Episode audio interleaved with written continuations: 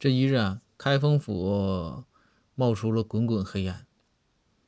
这大街上的人都看见了，这赶紧就跑过来，说这开封府怎么了？当然有看热闹的啊，也有是想救这个这个救火的，因为冒烟肯定是火嘛。开封消防都来了，然后都来到门口，就一看，说是开封府门口这些衙役啊，包括就是啊，还看着张龙赵虎啊，什么公孙呢，这都在院子里悠然自得的溜达，也没表现出多紧张来。